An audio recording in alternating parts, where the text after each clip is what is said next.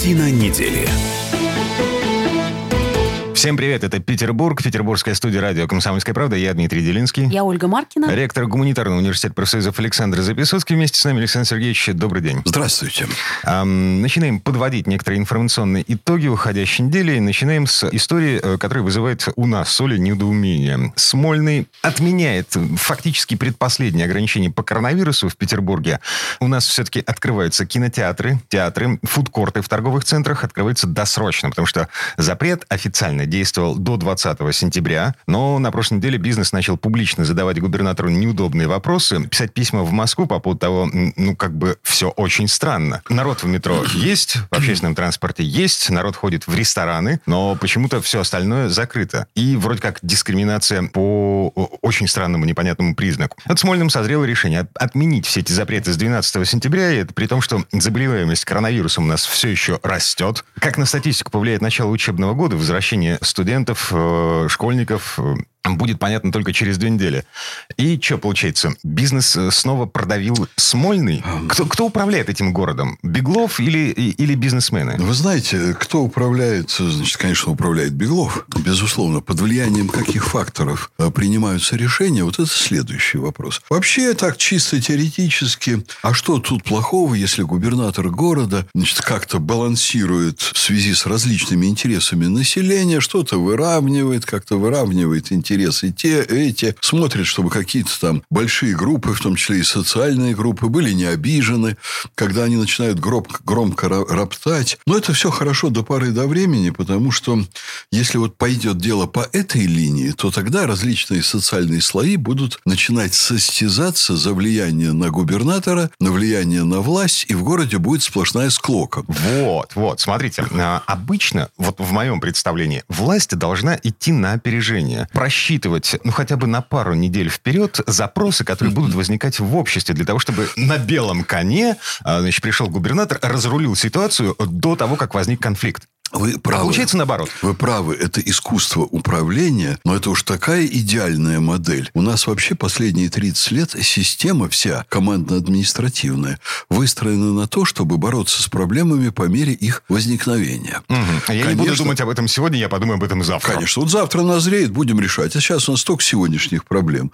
Но вот э, когда вы подняли эту проблему, я вспомнил историю э, практически советского времени. У меня э, была небольшая фирма, фирма, она была при профсоюзах, но это был такой прообраз частной фирмы. Мы занимались там выпуском пособий для учебы э, работников культуры, и я на этом вообще не буду скрывать, разбогател и до сих пор живу.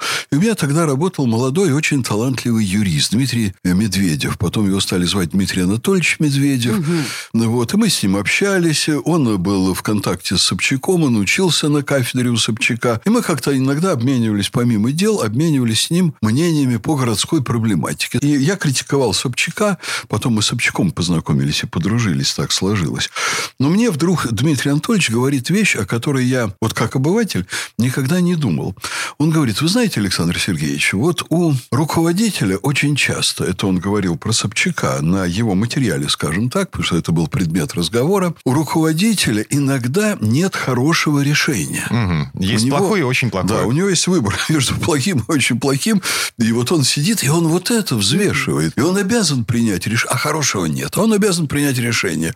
Это, конечно, очень неприятно. Я потом, вспоминая этот разговор, а я его крепко запомнил, я не один раз отказывался очень от высоких постов, должностей в Петербурге, и в Москве. Исключительно из-за плохого и очень плохого. Исключительно из-за того, что я считал, что у меня есть очень хорошая, интересная работа, и не надо карабкаться никуда наверх, где у тебя зона ответственности будет больше, свободной жизни будет меньше, вот Беглову я не завидую. я вам скажу, что на полном серьезе, я думаю, что в стране существует немало людей, которые занимаются работой чиновников в какой-то степени как благотворительностью. Вот я не могу это бросить, я полезен, я работаю ради страны. Но вот у нас уже за 30 лет сформировался образ чиновника как человек, который там куда-то лезет наверх, чтобы тоже набить, вот, не тоже, а просто набить карманы. А есть еще и вот это, потому что есть люди, на которых очень многое держится, которые которые с утра приходят на работу, и они каждый день занимаются очень много неприятными вопросами. Вот это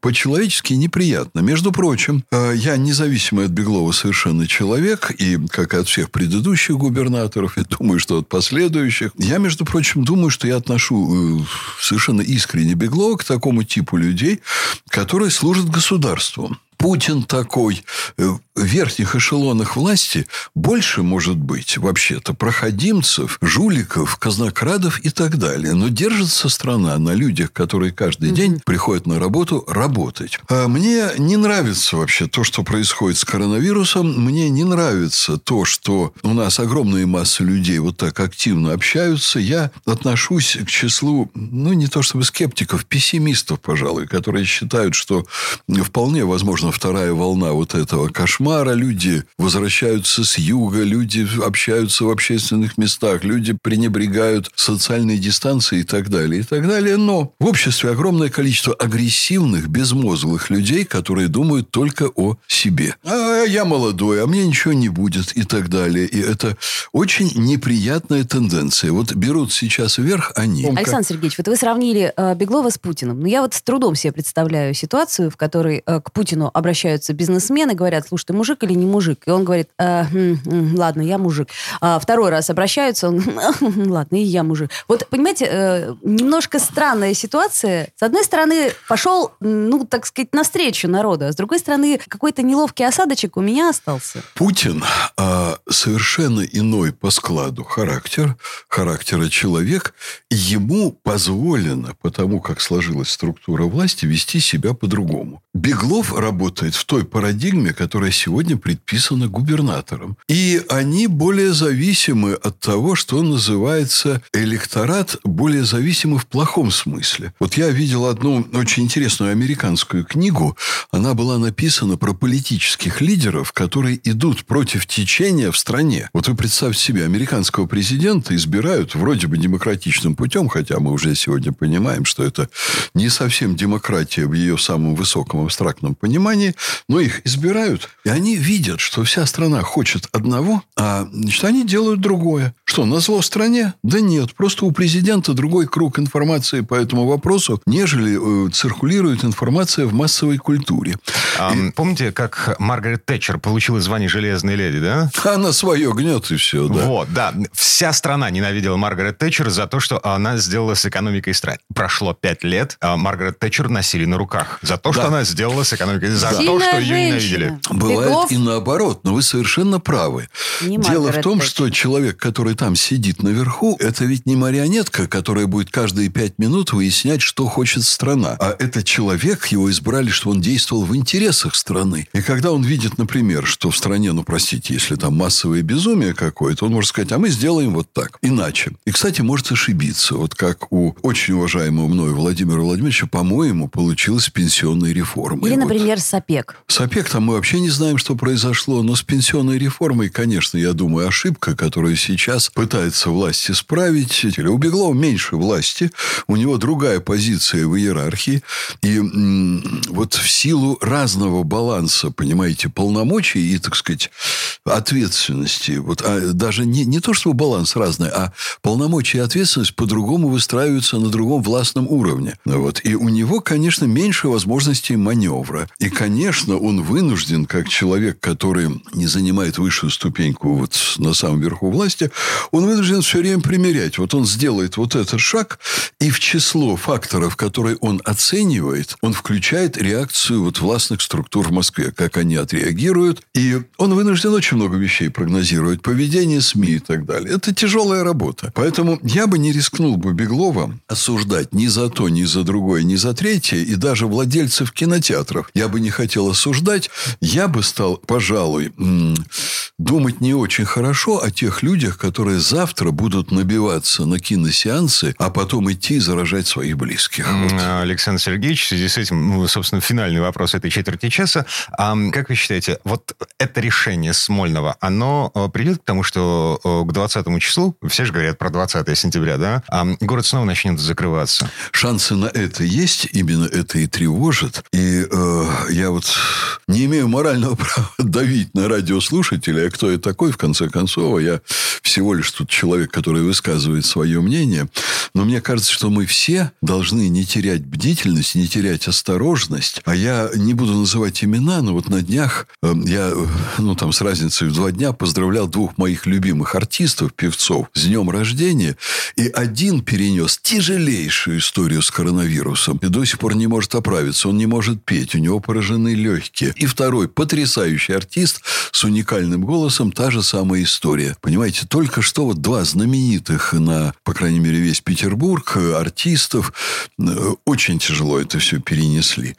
И я очень советую всем беречь себя и не орать, что там, значит, маска помогает, маска не помогает. Не наше это дело. Понимаете, пусть академики между собой спорят. А наше дело все-таки вот нормального человека проявлять максимум осторожности, потому что даже если есть небольшая вероятность, что ты заразишь своего ребенка или еще хуже своих родителей, я бы посоветовал бы, знаете, иметь чистую совесть. Вот прежде чем ты пошел в кинотеатр, ты пошел там там вот на какое-то массовое мероприятие, ты начал обниматься и целоваться. То есть воздержимся. Пока. Да, я до сих пор никому не жму руки и ни с кем не обнимаюсь. Хотя я вижу смелых людей, которые хотят вот меня обнять. Особенно вот если там красивая женщина, мне это очень нравится, но воздерживаюсь. А, э, как? По-прежнему носим маски, моем руки, не целуемся, не обнимаемся с э, теми людьми, с которыми мы не живем. А, в странные времена. В странные времена живем, да. О, времена он рабы. Вернемся в эту студию буквально через пару минут. Картина недели.